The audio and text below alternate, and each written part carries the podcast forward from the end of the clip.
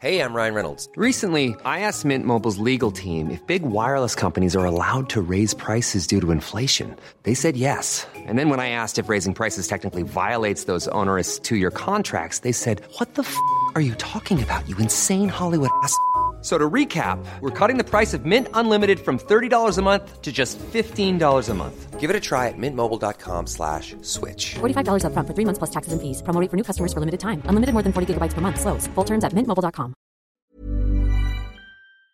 Bienvenidas a Ellas Ahora, un espacio íntimo donde podrás conocer lo que hay detrás de esas mujeres que están escribiendo sus propias historias en los ámbitos de deporte, arte y negocios. Yo soy Andrea Rioseco. Y yo, Diana Orozco. Esto es Ellas Ahora. Esta vez estamos con una mujer con muchísima candela y traemos desde el mundo de los deportes, desde el top, desde lo top del deporte mexicano, un deporte de altura y de mucha pierna. Viviana Candelas, jugadora profesional de voleibol, representante de México. Viviana, ¿cómo estás? Hola, muy bien. Y cuéntanos un poquito, ¿cuándo empezaste a jugar? ¿Por qué? Pues mira, empecé a los nueve años y empecé de pura casualidad. Eh, me hacía un poco de destrozos en mi casa en vacaciones de verano, así que mi mamá mandó a mi hermano mayor a, checar qué, había de cursos de verano cerca de una deportiva de la casa. Entonces regresó con, con tres opciones. Le dijo, mira mamá, hay natación, básquetbol y voleibol. Natación y básquetbol cobran y el voleibol es gratis. Ah, pues llévala al boli. y así fue como empecé en el voleibol. Súper, muy práctico. Y al principio, pues sí, fue más como, más por diversión, la verdad, no lo veía ese lado competitivo cuando, cuando era chica, me gustaba más el hecho de que podía ir a, entrenar y a jugar con niñas igual de altas como yo, y este, y, era más como por eso, ya, ya como a los 12 fue cuando ya me interesó más la parte competitiva, empecé a participar en, en eventos ahí locales y ya no me gustaba mucho perder. Entonces dije, no, ya, tengo que entrenar para ganar. Ya, te hiciste más competitiva, ¿no? Entonces tú creciste en Torreón, ¿no? En Coahuila.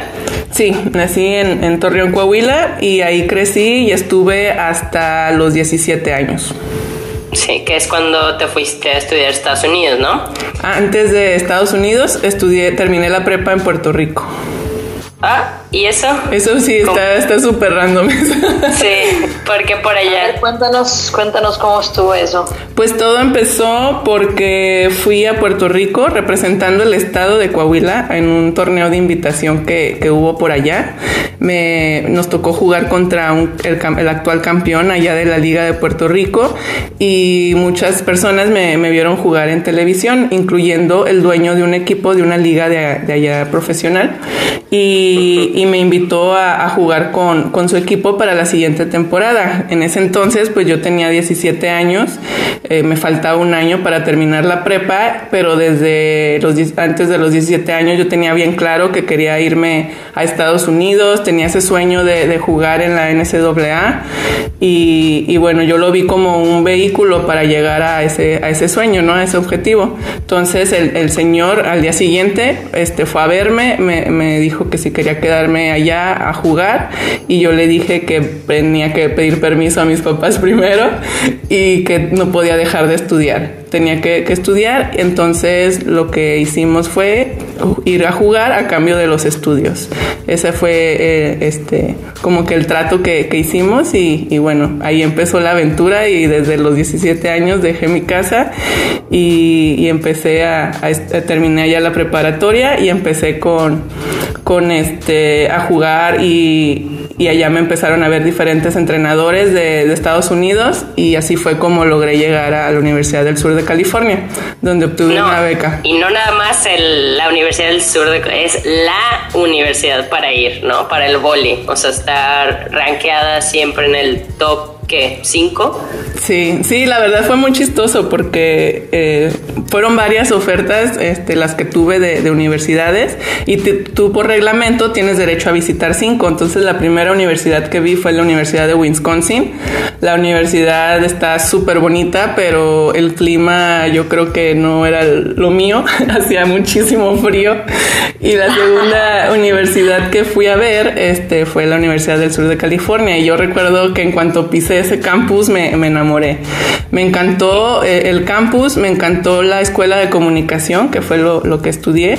Estaba rankeada también dentro del top 5 y, eso pues para mí fue, fue muy importante en mi decisión. Y después me enteré que el equipo de voleibol era buenísimo. Entonces, sí, wow. Entonces, este, ahí, así fue como decidí este, irme a, Estados, a la Universidad del Sur de California. o sea, un poco de ingenuidad pero es la mejor, ¿no? O sea, yo siempre escucho que es de las mejores. O sea, sin seguir el boli, como que sí suena mucho, ¿no? Sí, la, universidad, la verdad, es una universidad que, que se distingue por tener atletas de alto rendimiento, no únicamente en voleibol, en diferentes disciplinas. Incluso a veces tienen hasta su propio medallero en Juegos Olímpicos y juntas a todos los medallistas que estudiaron en USC están rankeados a veces hasta en el top 15. Wow. Sí, aparte esta es universidad muy famosa para estudios de cine y, comunicación y así, ¿no? Que tienen siempre invitados que ya son establecidos en Hollywood y así. Qué padre, Vivi. Oye, y pues, ¿cómo estuvo que desarrollaste esa, como sed competitiva, esa ambición que dijiste, tengo que ir a Puerto Rico porque ahí es más competitivo el ambiente y me van a ver? O sea, ¿cómo es que todo esto se te dio desde tan chiquita? Pues yo creo que, que desde chica siempre me estuve planteando como que metas, ¿no? De que primero quiero llegar aquí, una vez que lo lograba, ahora quiero llegar más lejos. Y para Estados Unidos recuerdo perfectamente que estaba con mi papá, estábamos viendo televisión y estábamos viendo el juego de una final de, de un partido entre Stanford y Long Beach. Y yo me acuerdo que me encantó el juego, me encantó el nivel y, y, yo por dentro decía, si yo quiero mejorar, si yo quiero ser buena, yo tengo que estar ahí. Y, y le dije a mi papá, papá, yo quiero estar ahí, no sé cómo, pero yo quiero estar ahí. Y este, y mi papá me volteó a ver, yo pensé que me decía, está, está loca, ¿no? ¿Qué, ¿Qué le pasa? Pero no, mi papá me volteó a ver y me dijo, pues échale ganas échale ganas y, y, vamos a ver. Y, y, desde ahí, me, una vez que me entra algo en la cabeza, soy un poco terca y estoy ahí duro y dale hasta que, hasta que lo logro. Más bien determinada, ¿no? Sí. esto lo tengo que hacer. Eh, para quienes no sepan. Una, una pregunta, y ahora que toca Viviana esa parte, porque, bueno, eh, yo tengo entendido que siempre has sido muy cercana a tu familia, a tus papás y tus hermanos, ¿no? Sí. Yéndote tan chiquita a Puerto Rico, ¿cómo es esto para ti dejar la casa tan, tan pronto? O sea, realmente tus papás siempre fueron con la actitud de hija, si te tienes que ir, vete. ¿Cómo fue ese apoyo, esa relación a tantos kilómetros y reiterar el apoyo desde lejos?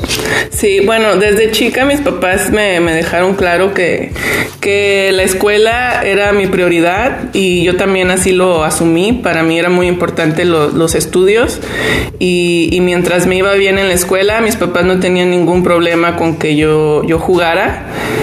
Y cuando se dio esta oportunidad de, irme a Puerto Rico, pues bueno, estaba la parte académica, que, me fui a un colegio bueno allá en Puerto Rico y, y, estaba la parte del deporte, ¿no? Que también ahí podía desarrollar y sobre todo ahí me podían ver varias universidades para, para poderme ir y lograr mi objetivo de, de irme a Estados Unidos. Entonces, yo creo que en ese momento, cuando sucedieron todas las cosas, yo lo veía más como que sí, lo quiero hacer, es mi sueño, déjenme. Y, mis papás nunca me, me, dijeron que no, o sea, mis papás me apoyaron, pero yo creo que a medida que fui creciendo y empecé a pensar en esa época, no fue nada fácil para mis papás dejarme ir, no.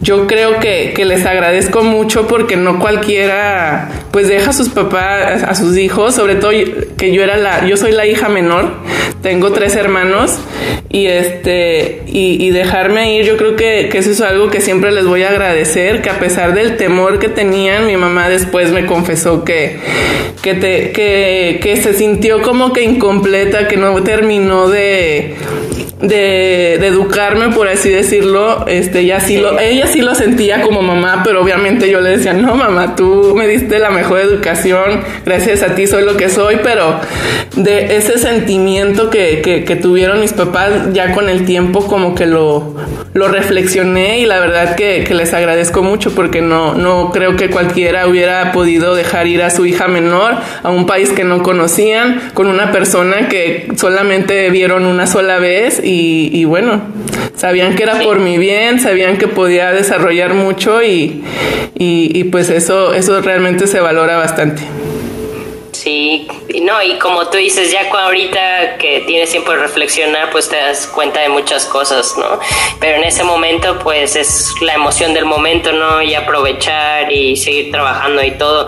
Oye, y estoy viendo que cuando te fuiste a Estados Unidos, ganaron, o sea, ganaron el campeonato en 2002 y 2013, ¿no? Sí, sí, fue, ganamos dos campeonatos nacionales y imagínate, desde mi primer año ganar el campeonato nacional fue una super experiencia y, y, otra de las cosas super padres cuando obtienes un campeonato nacional es que tienes la oportunidad de ir a la Casa Blanca a conocer al presidente de los Estados Unidos en una ceremonia así super padre y haberlo vivido en dos ocasiones son de esas experiencias que, que te deja el deporte y, valen muchísimo la pena.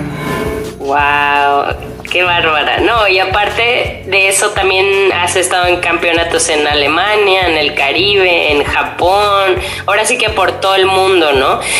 Yo creo que podemos pasar fácil horas platicando de, toda tu experiencia en, en el boli, pero a lo mejor queremos rescatar mensajes que para la gente que no juega boli o no practica ningún deporte, como qué enseñanzas de vida te dio el practicar voleibol en, el nivel más alto posible? O sea, ¿qué te diste cuenta que, aprendiste? Bueno, cuando me fui a, la universidad, pues fue un cambio cultural, fue un cambio de todo. Era la, en, mi primer año fui la única del equipo que era extranjera, entonces este, también aprender el idioma, este, relacionarme con mis compañeras, adaptarme a, todo, fue, fue un cambio pues sí difícil para mí. Sin embargo, creo que, que que era algo que yo quería, no sabía que iba a ser de, de, esa manera, pero, pero creo que cuando te mantienes fuerte en, tu, en tus decisiones o cuando tu sueño, tu meta no la pierdes de vista, creo que las cosas se van acomodando si, si le echas muchas ganas y si eres perseverante y, y trabajas para eso. Y algo que también yo creo que fui reflexionando con el tiempo fue como te les comentaba, que yo me planteé una meta y estoy ahí duro y dale hasta que lo logro. Cuando por fin logré irme a, la universidad a vivir esa experiencia, pues bueno, ya me encontraba en mi último año de, universidad y, decía, bueno, ahora qué sigue, eh, qué quiero. Y, algo que también siempre soñé fue ir a unos Juegos Olímpicos. Eso era algo que, yo creo que es el sueño de todo atleta y, es, el sueño que, que todos quieren. Entonces yo sabía que en voleibol de sala, que era lo que hasta la fecha nada más jugaba, eh, sabía que no iba a ser fácil por, por, el sistema de competencia, porque es difícil conjuntar a, 12 jugadoras por un tiempo largo para prepararlos a un evento de ese nivel. Entonces fue cuando volteé a ver al voleibol de playa y vi esta opción. Y no es porque sea más fácil clasificar al voleibol en voleibol de playa a unos Juegos Olímpicos, pero es más fácil conseguir una compañera que tenga los que se comprometa, tenga el mismo objetivo que tú y, que trabaje fuerte para lograr ese objetivo. Y entonces así fue como hice ese cambio. Y fue un cambio mm, que, que, que sí fue difícil en el sentido de que ya era en mi último semestre de universidad, había tenido la oferta de, irme a jugar profesional en Italia, que en ese tiempo pues Italia era la mejor liga del, del mundo eh, en voleibol. Y, y entonces pues tenía esas dos opciones, o irme a, la liga italiana donde ya tenía un contrato, ya tenía un sueldo asegurado o empezar de cero en voleibol de playa, en un deporte que no tenía ni la más absoluta idea de, de cómo jugar y, y, empezar totalmente de cero, ¿no? Entonces me acuerdo también ahí que mis papás pues me decían, bueno, acá ya tienes estabilidad, si te vas a Italia, acá es, no sabes lo que va a pasar, pero nosotros te apoyamos y lo que tú decidas. Entonces, empecé ahí otra y tenías que entrar en México, ¿verdad? voleibol de playa? Pues no necesariamente mientras compitiera con, con mi compañera, pero por cuestiones económicas y, y, y, todo, nos fuimos para Mazatlán. ¿Por qué Mazatlán? Eh, Porque eh, es la mejor tierra del mundo, Vivi, por eso. Andrés de Mazatlán. Ah, muy bien.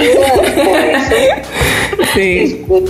Conocí a, a mi compañera Mayra García, ella, ella, este es de Baja California, pero ella ya había asistido a unos Juegos Olímpicos, entonces ella ya tenía la, experiencia y ella fue la que me dijo, ¿sabes qué? Si queremos lograrlo, vámonos a Mazatlán, ahí se encuentra Salvador González, el mejor entrenador de voleibol de playa del país, y, pues vamos, y empezamos y, nos fuimos, eh, este, nos, rentamos, bueno, no, había una casa que nos prestaron para poder ahí este, vivir para en lo que entrenábamos y nos preparábamos para los eventos.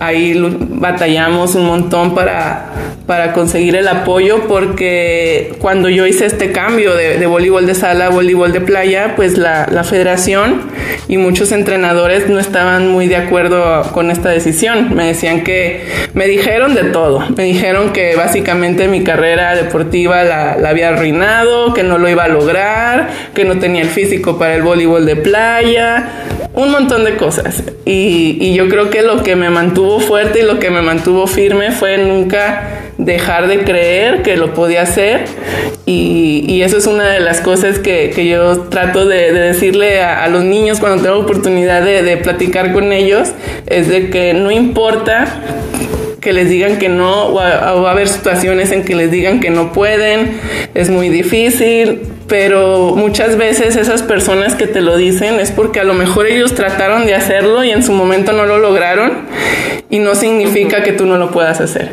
Entonces yo, yo creo que eso fue fundamental, no dejar de creer que, que era posible.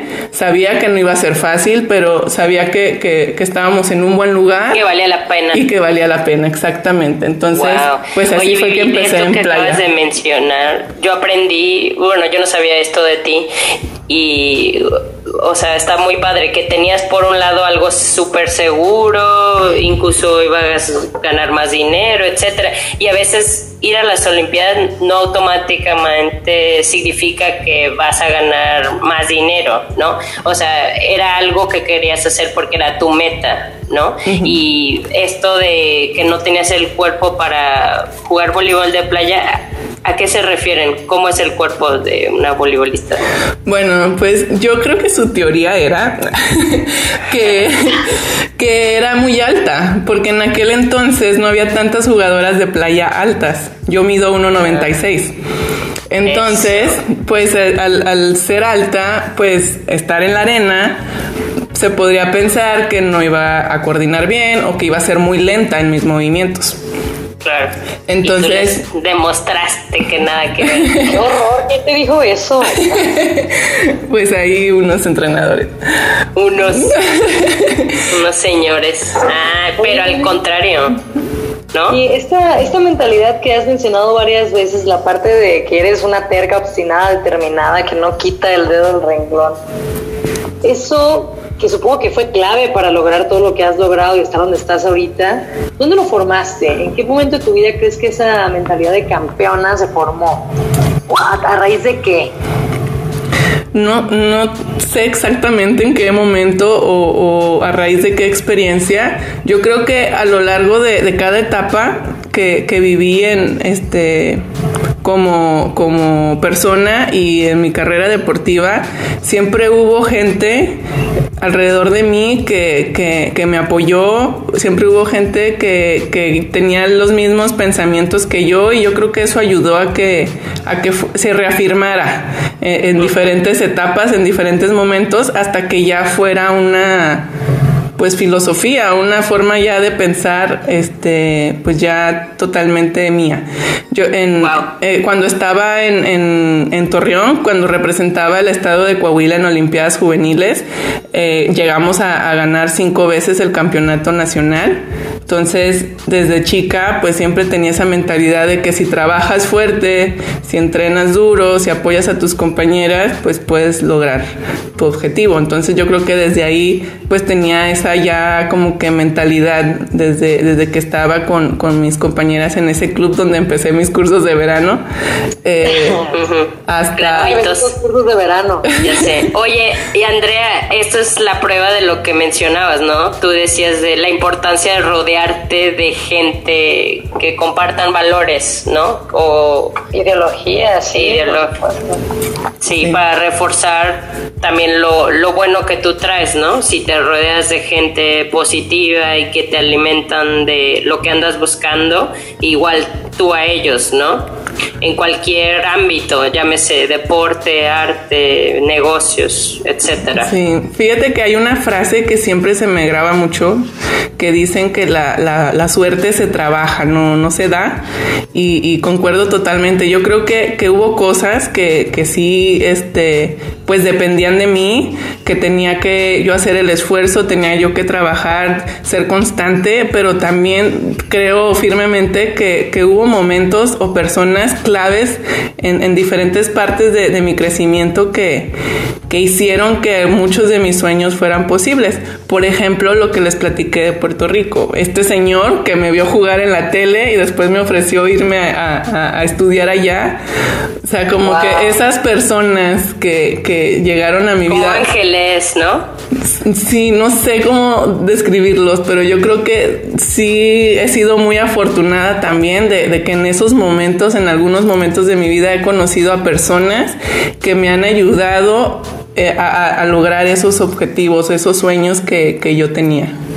Claro, pero yo por ejemplo creo en la ley de la atracción, ¿no? De que obviamente tú no sabías que iban a llegar a esas personas, pero tú querías tu meta tanto que de alguna manera las cosas se dieron, ¿no?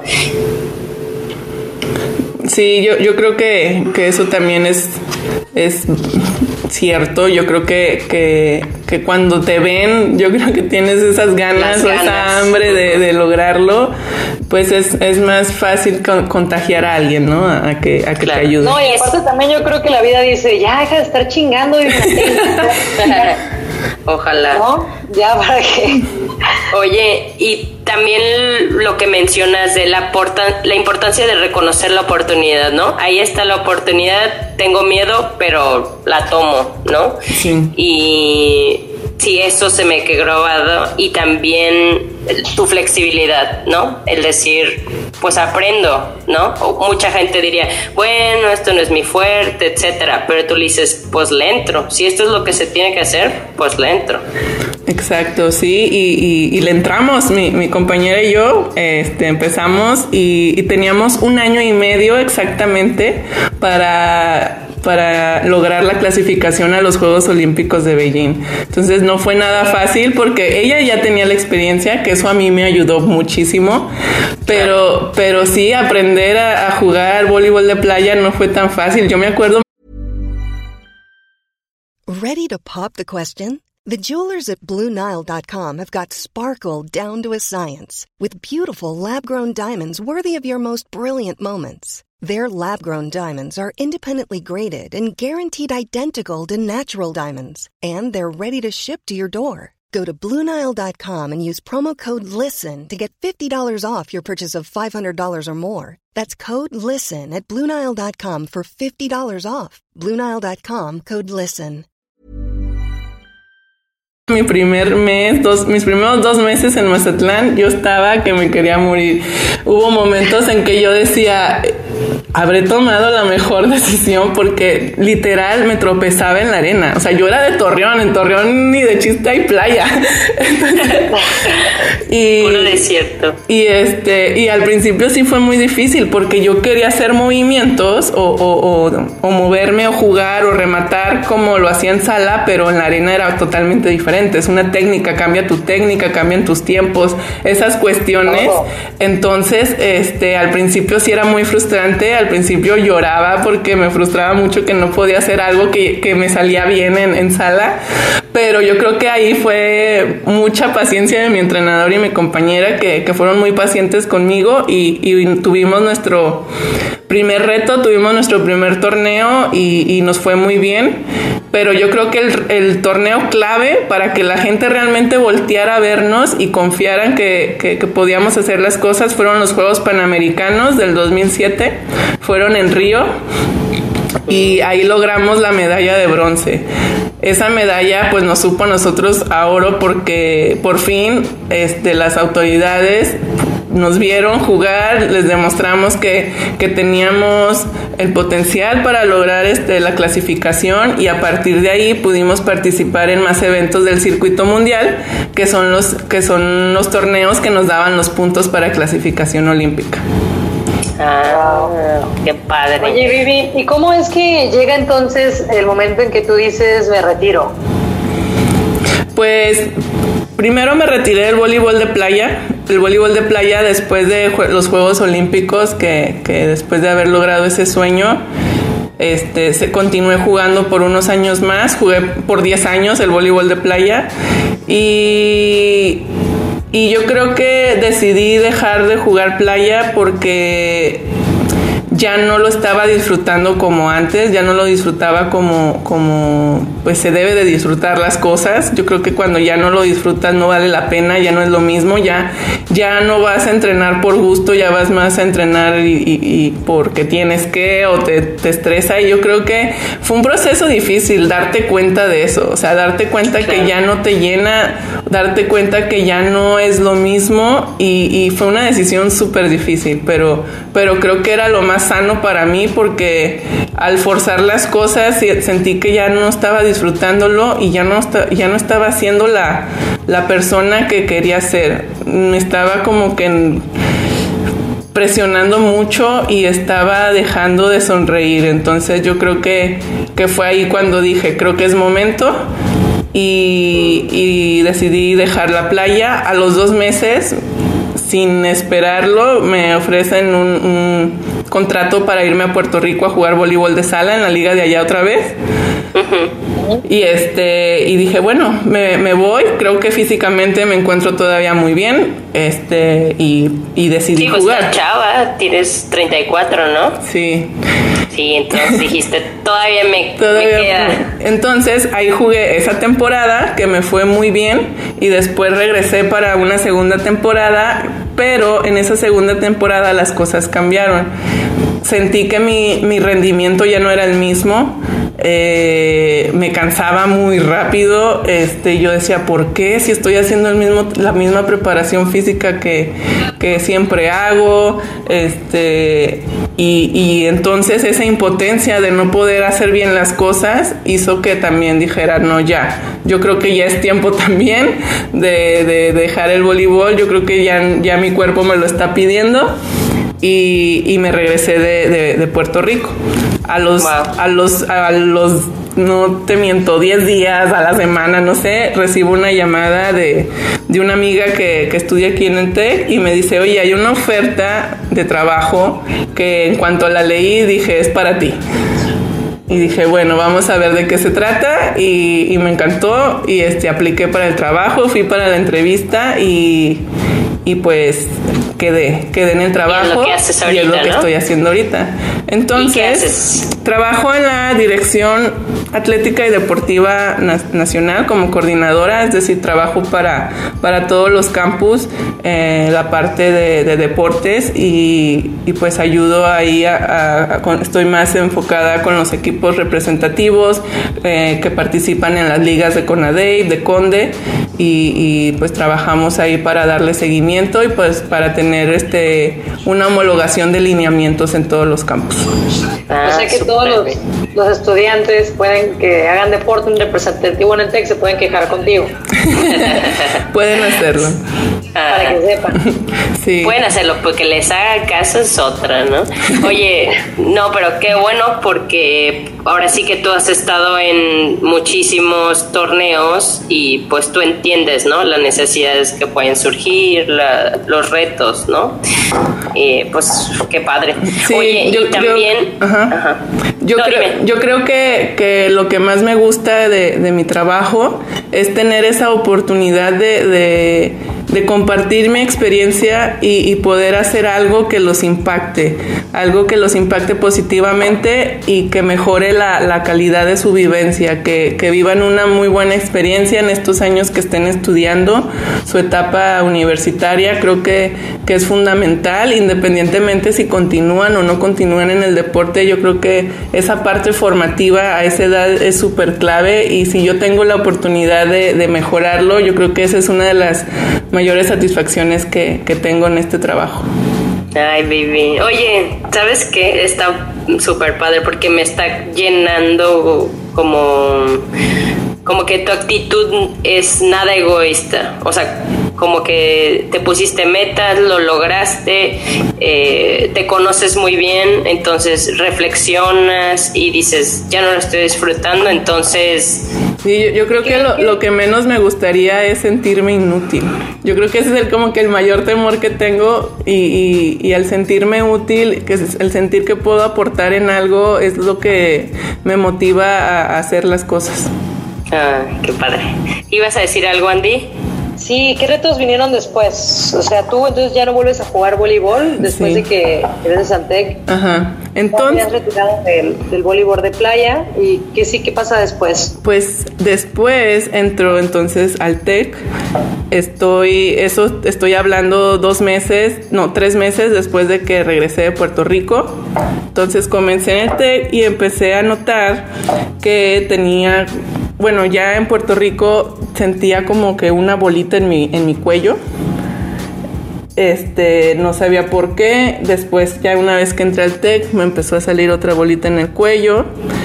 Y este, ya me empecé a preocupar y fue al servicio médico. Y la doctora que me atendió ahí en el servicio médico, ella había sido la, la, doctora que me atendió cuando yo era equipo representativo ahí en el TEC. Y, este, y en cuanto me vio, me dijo, te tienes que hacer una biopsia. Te tenemos que sacar uno de estos ganglios porque están muy inflamados y no sabemos qué es. Y bueno, me hice la biopsia y a los cuatro días me diagnosticaron linfoma de Hodgkin.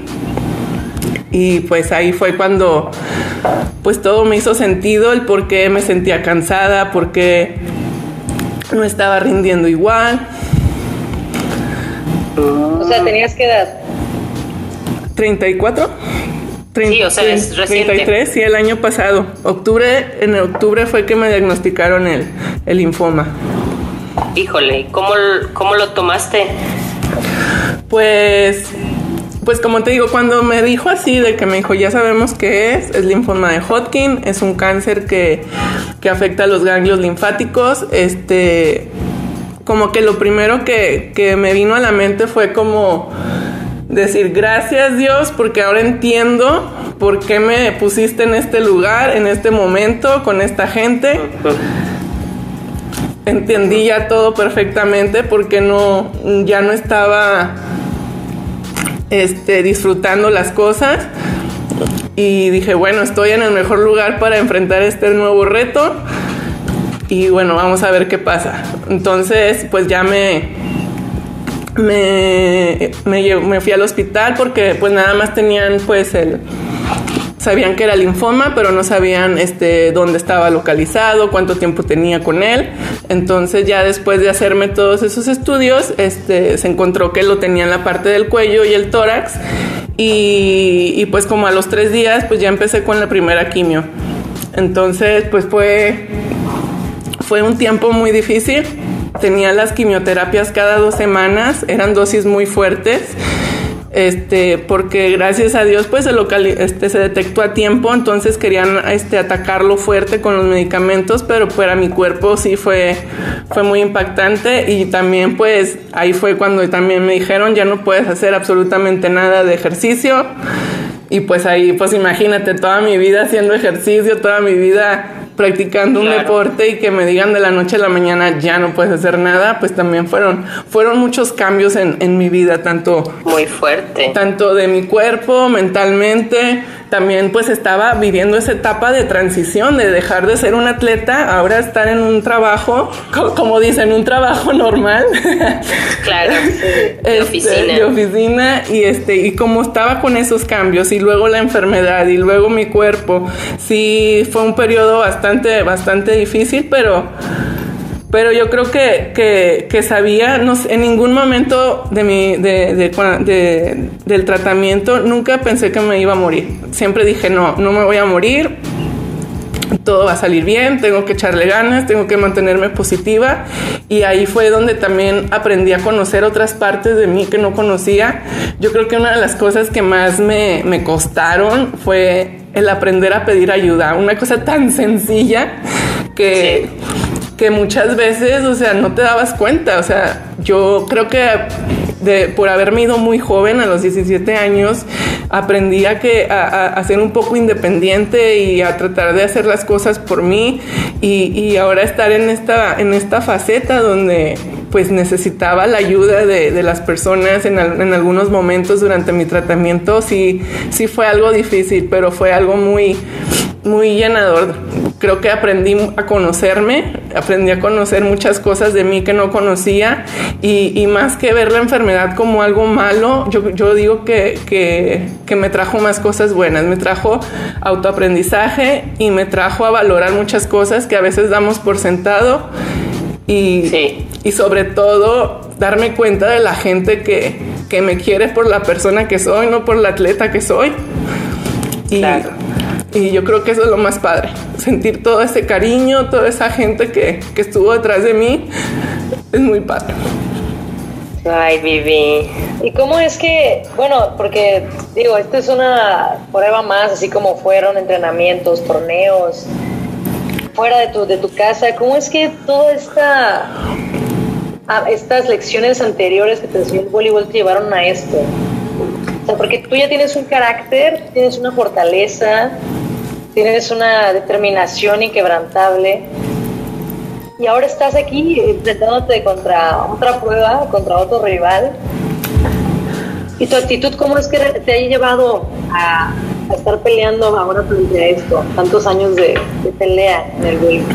Pues yo, como, como lo dices, yo creo que el deporte me, me dio esos aprendizajes y esas fortalezas y, y, y ahora lo estoy aplicando, pues no, ahora lo estoy aplica- aplicando en otra situación. Pero al final, pues es lo mismo, exacto. Al final es, es lo mismo, no, no dejar de creer en mí, ser perseverante, ser disciplinada en mi tratamiento, ser disciplinada en, en- en- en las cosas que tengo que hacer para mejorar. Y, y sobre todo la actitud, yo creo que que lo dicen muchas veces de que no, la actitud te ayuda, no sé qué, para las enfermedades, pero créanme que estoy 100% convencida de que es verdad. Mantenerte positiva, pensar en que todo va a salir bien, dar lo mejor de ti, sí hace mucha diferencia cuando estás enfrentando este tipo de, de- de enfermedades. Si te dejas caer desde el principio es muy difícil. Y, y yo lo llegué a ver con otras, otros pacientes con los que llegaba a coincidir los días de, de las quimios, que, que ya se veían tristes, se veían derrotados, por así decirlo, y, y eso sí ha marcado mucha diferencia. La diferencia es que yo, gracias a Dios, ya dejé de las quimios y, y- y veo que otros siguen con las quimios con el mismo tipo de, de- enfermedad que yo, con más o menos en la misma etapa de detección. Y ahí fue cuando me convencí que, que la actitud es muy importante, mantenerte positivo y sobre todo el haber tenido pues este, este cariño, ese apoyo de todas las personas. Al principio, cuando, cuando me lo detectaron en octubre, solamente se lo dije a mi familia y se lo dije a tres, cuatro personas y a, a la gente de- del trabajo, ¿no? De la oficina, obviamente, porque se iban a dar cuenta, ¿no? Que no iba a ir. este, y, y- y no quería que mucha gente lo supiera al principio este, porque creo que primero necesitaba procesarlo, necesitaba yo entenderlo, aceptarlo y así poder tener esta confianza como lo estoy teniendo con ustedes de platicarlo, porque al principio les juro que no me salían las palabras para nada.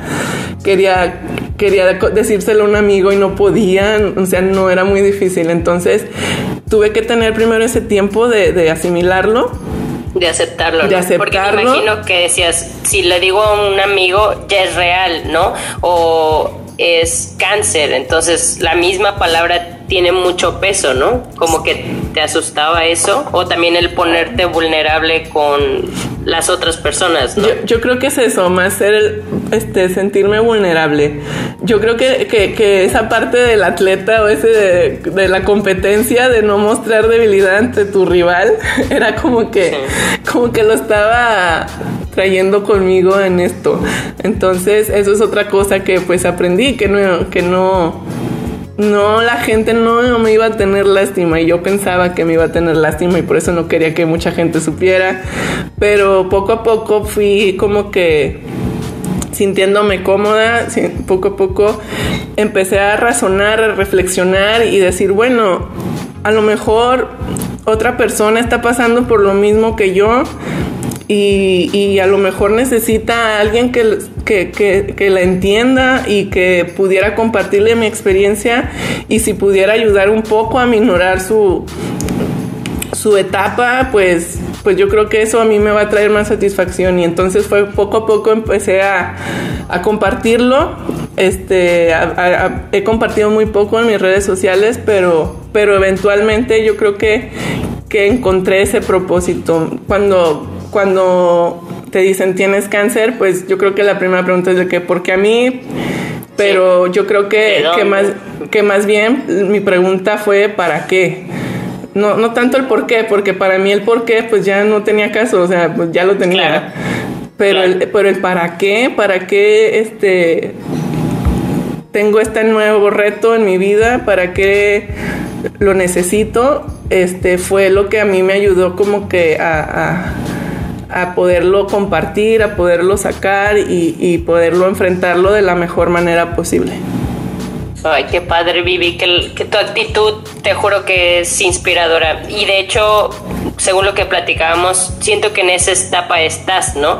En, en, el darte cuenta, el más allá de ti, ¿no? En pensar en los demás. De, si yo me siento así, entonces lo más probable es que haya muchas personas que se sientan así, ¿no? Y de lo poco que se habla o del lenguaje que usamos, del, sí, ¿no? Es ese tipo de cosas que te has dado cuenta en cuanto a la conciencia de la, de la gente, en cuanto a personas con estas condiciones. Sí, sí, me, me gustaría mucho poderlo compartir y sobre todo buscar la manera de, aportar y, poder ayudar a, a, jóvenes o personas que, que tienen esta enfermedad y que, que, que, no tienen los recursos para los tratamientos que, se requieren, que son algunos muy caros. Claro, y porque no todo el mundo tiene seguro, ¿no? Exactamente. Y, y yo creo que, que, eso es algo que, que ahorita también está, estoy en ese proceso, estoy viendo cómo puedo hacerlo, cómo puedo impactar y empezar pues poco a poco, ¿no? Yo creo que, que lo poco que he estado compartiendo, he recibido mensajes de personas que no conozco, que me apoyan, que que han pasado, incluso algunos que han pasado por la enfermedad, este, que se han curado y, me pasan todos estos tips, estas pláticas y, son muy inspiradoras. Entonces yo digo, creo que, tengo esa oportunidad de, poderlo hacer, pero, pero quiero hacerlo bien, quiero, quiero, quiero hacerlo bien para que no se, para que poder enviar el mensaje correcto, que es inspirar y, mantener una actitud positiva y, sentir que no se sientan solos en este proceso. Claro. Qué bonito propósito, Vivi. Yo creo que lo estás haciendo, Vivi. Y fíjate, no lo estás haciendo desde hace un año, sino desde hace 20. Sí. Simplemente estás cambiando de cancha. Y en todas las canchas has demostrado que Eres determinada, terca y obstinada. ya sé. Vivi, muchísimas gracias por compartir con nosotros este reto que es muy, muy reciente y como te dices, lo viste más bien como una bendición, ¿no? El para qué, para qué me está pasando esto y cómo darle la vuelta y pues yo estoy muy inspirada y pues muchas gracias, Vivi. ¿Algún otro consejo o algún otro mensaje que, tengas para la gente que nos está escuchando? Pues yo creo que agradecerles a ustedes por esta oportunidad de, compartirlo. Es la primera vez que, lo que platico al respecto de, de, mi enfermedad. Y este y bueno y, a las demás personas pues yo creo que, que que si están pasando por, por esta enfermedad o alguna otra, pues primero que pueden contar conmigo, que se sientan la libertad de contactarme en alguna de mis redes sociales, en Facebook, en Instagram, en Twitter, donde quieran. Y este y bueno, van a tener una alguien que, que va a estar ahí para ustedes. Y, sobre el deporte, sobre todas las personas, sobre todo niños jóvenes que tienen la ilusión de, representar al país algún día, de ir a unos Juegos Olímpicos, que sueñen, que, luchen por ese sueño. La, que vale la pena. Vale la pena uh, mil veces. Puedes pasar muchas dificultades, puedes encontrarte a personas que te digan que no, pero si tú estás decidido y, y sale desde tu corazón esa, esa hambre, esas ganas de lograr tu sueño, las cosas tarde o temprano pasan. A veces las cosas o las recompensas de, después de un trabajo no llegan de la manera que esperamos. A veces uno trabaja y no logra su objetivo. El sueño, por ejemplo, yo, yo quería ir a los Juegos Olímpicos de Londres y no lo logré. Pero eso no quiere decir que fracasé porque porque a veces las recompensas llegan de otra manera, a veces el buen trabajo, la determinación te compensa de maneras que no lo pensabas, pero son cosas muy buenas y te van a ayudar para otra cosa. Y, a veces hay que mantenernos con la mente abierta a eso y, eso es bien importante. No dejen de ser ustedes, no dejen de, luchar por sus sueños, que las cosas buenas le pasan a las cosas, a las personas que, que trabajan para ello. Muchísimas gracias, Vivi. Esto es Ellas Ahora. Encuéntranos en redes sociales como Ellas Ahora Podcast.